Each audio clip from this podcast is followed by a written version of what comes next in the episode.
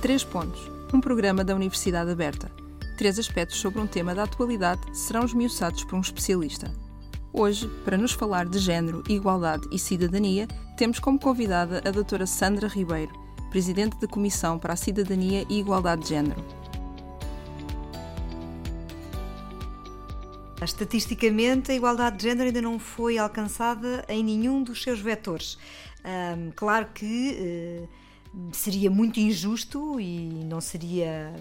razoável dizer que não tem havido evoluções enormes, porque tem existido. De facto, se nós olharmos para onde vimos e onde vimos num, assim, há não tanto tempo atrás, vamos focar-nos em 50 anos, vamos nos focar uh, na, no quase 25 de Abril, aí nós percebemos que há uma há uma revolução, naturalmente, mas há uma revolução muito grande na sociedade portuguesa, naquilo que é a consciência do que é ser homem e do que é ser mulher. Uh, e efetivamente temos uma alteração, os últimos 20, 30 anos uh, têm sido de uh, alterações absolutamente substanciais, não só do ponto de vista jurídico, mas também do ponto de vista da vivência, do ponto de vista societal entre homens e mulheres. E, portanto, claro que nós temos hoje muito mais igualdade de género do que tínhamos uh, há 50 anos atrás, do que tínhamos há 40, até há 30 ou até há 20, mas quando vamos ver as estatísticas, ainda conseguimos perceber claramente que no mercado de trabalho essa igualdade ainda não é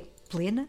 um, que nos cargos, no acesso a cargos de direção, essa igualdade está longe de ser plena, um, que na própria questão, aliás, fundamental da divisão equilibrada das tarefas domésticas e de cuidado entre homens e mulheres uh, nas suas casas, aí a desigualdade ainda é muito evidente. E, portanto, há toda, até se falarmos, por exemplo, na, na própria, nos próprios salários, uh, nas pensões por reforma, as diferenças ainda são muito substanciais, portanto, ainda estamos em construção da igualdade, digamos assim. O progresso, infelizmente, não é inevitável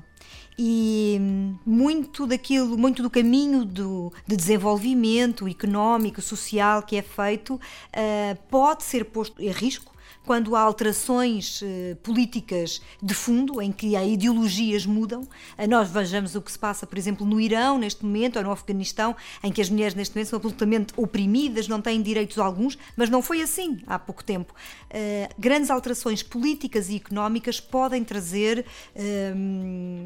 retrocessos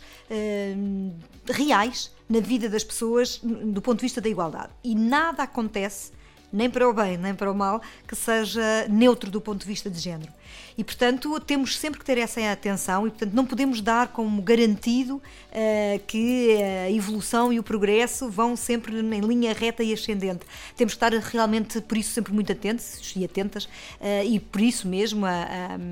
a sociedade civil, as organizações não governamentais têm sempre um papel muito importante porque elas são sempre quem toca primeiro o alarme quando há risco de que algo venha a retroceder. Mas, naturalmente, eu creio que em Portugal e na Europa, de uma forma geral, os países estão muito preocupados com estas matérias e a igualdade de género passou a ser algo que está sempre em cima da mesa e de forma transversal nas políticas da maior parte dos governos democráticos.